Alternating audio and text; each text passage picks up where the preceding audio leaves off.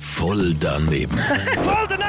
Garantiert voll doofe Antworten bei Energy Mein Morgen. Es Also kann sicher auch, wenn du einem Kollegen oder Kollegin so eine Idee erzählst und die Person bringt dann die Idee einfach nicht mehr zum Kopf aus, weil es so gut ist oder einfach eine verrückte Idee. Ja, dann sagt man jemandem einen Floh in so setzen. Ah? Was für Menschen setzen andere Menschen einen Floh ins Ohr? Also ich hatte letztens einen Floh, gehabt, wo ich ähm, die Decke von meiner Katze über mich drüber hatte. Was, wie meinst du, dass ein Floh gehabt? Ja, einen Floh, der mich gebissen hat. Und wieso hast du gewusst, dass es ein Floh war? Ja, weil ich es bin nachgoogeln. Ich habe äh, eingegeben Floh, Biss und dann ist der gestanden, ist ein Floh. Gewesen. Was sind das für Menschen, die anderen Menschen einen Floh ins Ohr setzen?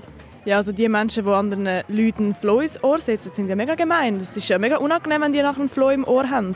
Vor vor allem frage ich mich, warum machen sie denn das? Warum tut man anderen Menschen einen Floh in, ins Ohr rein? Und wo kommt man dann die Flöhe über? Ich glaube am Flohmarkt oder im Flohzirkus. Ja, man kann sie auch von den Hunden nehmen, denke ich. Oder von der Katze. Ich habe es auch von der Katze. Gehabt. Was passiert denn, wenn jemand jemandem einen Floh ins Ohr setzt? dann gehen die Flöhe auf den anderen Kopf und dann hast du auch Flöhe. Und dann fängt es an beißen und die Flöhe entwickeln sich weiter, machen Kind und dann hast du noch mehr Flöhe und dann kannst du meistens echt die Haare abra- abrasieren. Und wieso sagt man dann einen Floh ins Ohr setzen? Ist das nicht wegen einem Lied? Also wenn, wenn du s- ein Lied oder jemand das Lied singt und dann kriegst du das Lied auch in den Kopf und dann kriegst du es nicht mehr raus und dann singst du es auch und dann kriegen andere Leute den Floh auch ins Ohr. Voll daneben. Voll daneben!